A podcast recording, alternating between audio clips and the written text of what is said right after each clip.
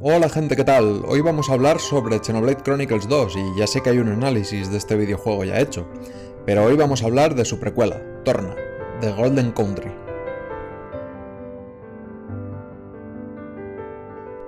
En esta precuela viviremos algunos de los momentos pasados narrados en Xenoblade Chronicles 2, pero de forma más extensa y con más detalle. Acompañaremos a Lora, Adam y Hugo y a sus Blades en su intento de derrotar a Malos, el Blade del Pretor que está fuera de control.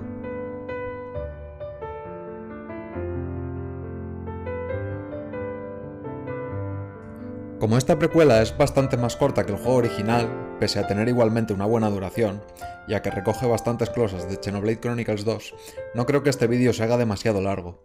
Aquí voy a contar algunas de sus características propias y mejoras respecto al juego principal.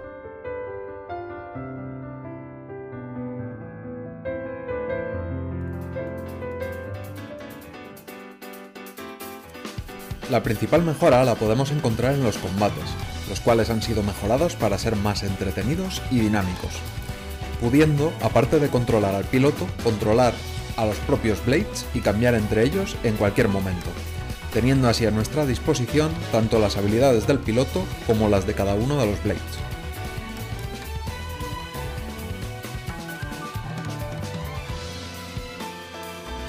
Además, cuando se realiza el cambio de piloto a Blade o Blade a piloto en pleno combate, si se hace en el momento preciso cuando estás a punto de ser golpeado, el ataque podrá ser esquivado. En esta expansión es de vital importancia controlar todos estos nuevos detalles, ya que serán muy necesarios si queremos completar el DLC al 100%, cosa que recomiendo.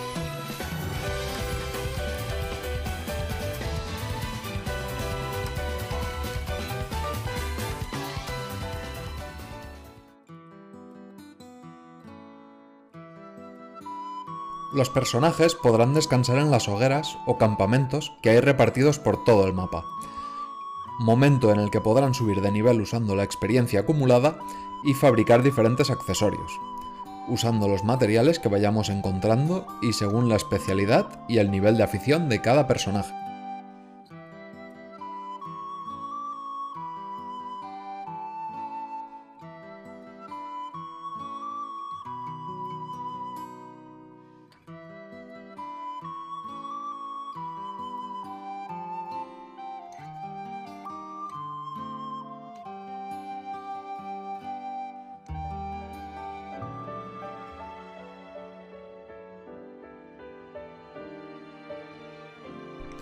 En este juego también dispondremos de misiones secundarias, y son bastantes. Añadir también que han mejorado mucho a las misiones secundarias del juego original, ya que ahora son bastante más entretenidas y con unos diálogos más apropiados que hacen que parezcan más integradas en el mundo. Esto es posible gracias a que no son tantas como en el juego base.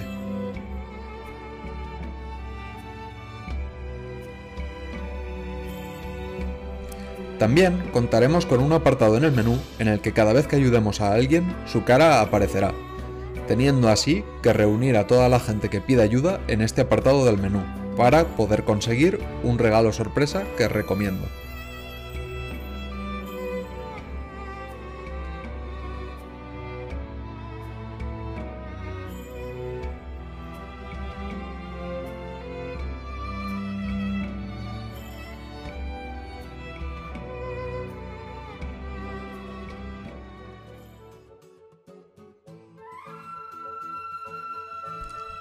El juego tiene una nueva banda sonora, con un montón de temas nuevos, tanto por la parte de la narrativa, que buscará emocionarnos como solo esta saga de videojuegos sabe hacer, como en la parte jugable, cuando visitemos nuevas ciudades, paisajes, etc.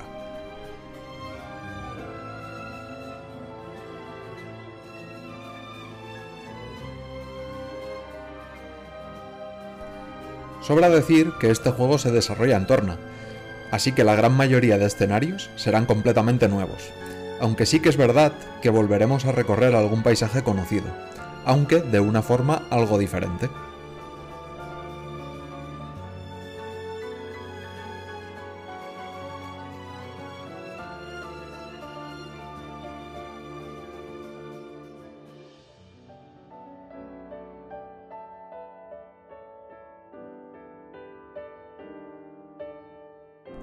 Gráficamente, las texturas han sido mejoradas levemente, y eso se agradece, aunque no vayáis a pensar que es un cambio muy significativo, aunque sí que me ha parecido que merece alguna mención por mi parte.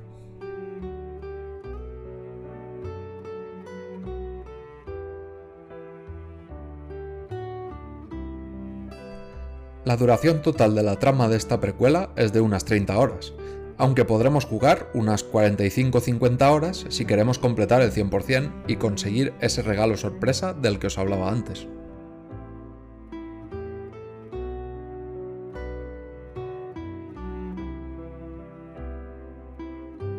Y nada más que añadir por mi parte. Esta expansión encantará a todos los que hayan disfrutado con Xenoblade Chronicles 2, ya que sus mejoras son muy satisfactorias y nos dan ganas de ver qué harán en el futuro de la saga.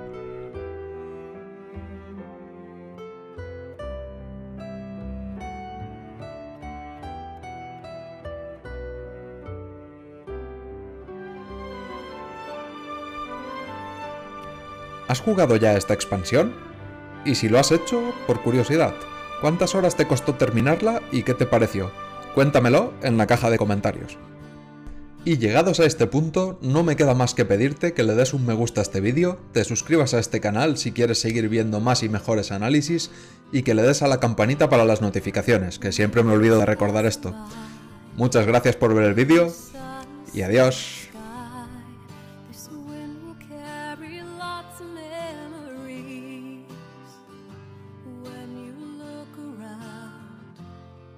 won't see me yet.